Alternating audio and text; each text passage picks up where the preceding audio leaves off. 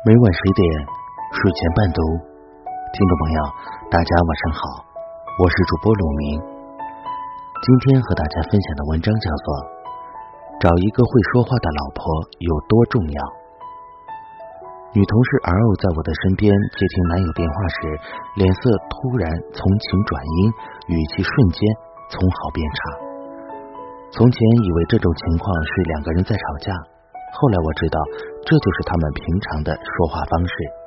我有点想不通，在工作中分寸得意、情商颇高的女友 L，在恋爱中时而铁齿铜牙，时而聒噪埋怨，时而挖苦嘲讽，时而冷战沉默，反正能轻而易举的把话说成肇事现场。几个玩得来的同事没少劝他，话语里的负能量是会相互反弹的。你铁齿，他铜牙，拍拖到处充满争吵；你聒噪，他埋怨，双方好感碾为齑粉；你挖苦，他嘲讽，强制拆迁彼此梦想；你冷战，他沉默，两人彻底浓情转淡。堂堂的苏联都能被冷战生生拖垮，更何况你俩的感情呢？两个人好像在打鳄鱼制成的乒乓球。你一句狠话打过去，他加大力度扣杀回来，如此反复，直到一方接不住后撤桌走人，彼此伤害有什么好玩的呢？年轻小情侣可能还不明显，我见过不少常年争吵、恶语相向的夫妇，外在状态就是相处关系的告密者。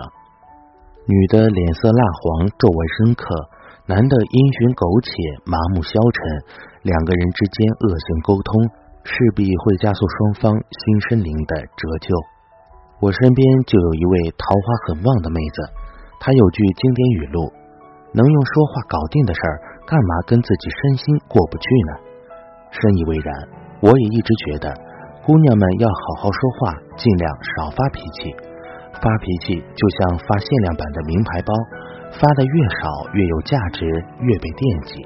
天天发只能是无人问津，甚至避之不及的地摊货。有姑娘不服，没听过懂事遭雷劈，骄傲有人疼。没错，小作是情趣，大作太伤人。有妻子反驳，不是说家是个让人放松的地方，但是家绝对不是让人放肆的地方。有女人撇嘴，我就是刀子嘴豆腐心，不行吗？天哪！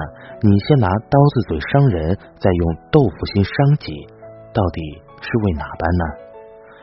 日常相处中摩擦和碰撞肯定会有，但一旦说出难听的话，事后需要自我反省，究竟是为了发泄自己不满，还是真正的想解决问题？如果要发泄情绪，说气话只是被反发泄，负情绪在你争执的回合中逐渐增强，造成两败俱伤。如果需要解决问题，就该注重沟通方式，把话说到点子上。你大声嚎叫，只会让说服力大打折扣。通过我的观察，我发现异性缘好的姑娘都是说话高手。我毕业去深圳工作那阵，在叔叔婶婶家小住了一段时间。我叔叔常跟我说，当年如何从众多追求者中追到我婶。婶婶的说话方式让我至今受益。她一进门，我就感觉到她随身喷洒的负氧离子，笑意盈盈，眼波流转，说话的尾音常以广东地区的女生“喔”结束，说话像做慈善似的，让人舒心。婶婶那些真诚到位的夸赞，含情脉脉的撒娇，包裹糖衣的批评，恰逢其时的幽默。有建设性的争执都列入我带学的课表，其中我急需恶补的是以下两点：一是换词大法，比如他当面称呼叔叔时，他不会说你，而是说老公你，显得很亲密；他讲话，叔叔摆出一张困惑脸时，他不会说你听懂了吗，而是说我说清了吗，一点不压迫。叔叔朋友推荐的股票亏钱了，他没说都怪你朋友，而是说我俩看走眼，一种共同进退的义气感扑面而来。此外，他还把买房说成拥有共同的家。把供养孩子说成陪孩子成长，我不知道是不是我多虑了。对语言的敏感，我觉得他这种回避沉重压力、描绘美好蓝图的说话方式，让人心生乐观。二是预告机制，我目睹过婶婶发过几次脾气，最有借鉴价值的一点就是她忍不住发脾气之前，会给身边的人以指令明晰的预告。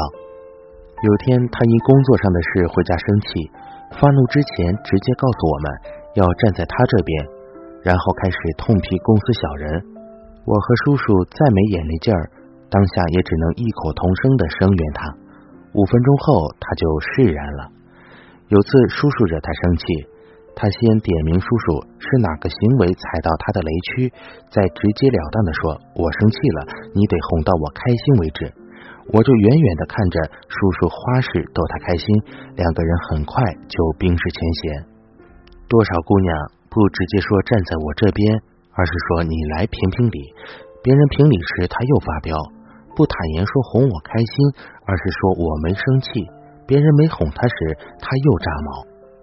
如果你生气前说明原因，表达诉求，在乎你的人会体谅包容你。但你无理取闹，作乱一通，以点带面，恐怕会衍生出其他的问题。婶婶的说话方式潜移默化的配置了弱碱性的家庭氛围，叔叔和婶婶两个人处在一种良性循环里，互相赞美，结果双方都越赞越美。但任何口吐恶言都要计件收费，任何惯性夸赞都会甜蜜积分。说话之道决定恋爱质量。好了，听众朋友，今天的故事就和您分享到这儿，感谢您的收听。晚安，好梦。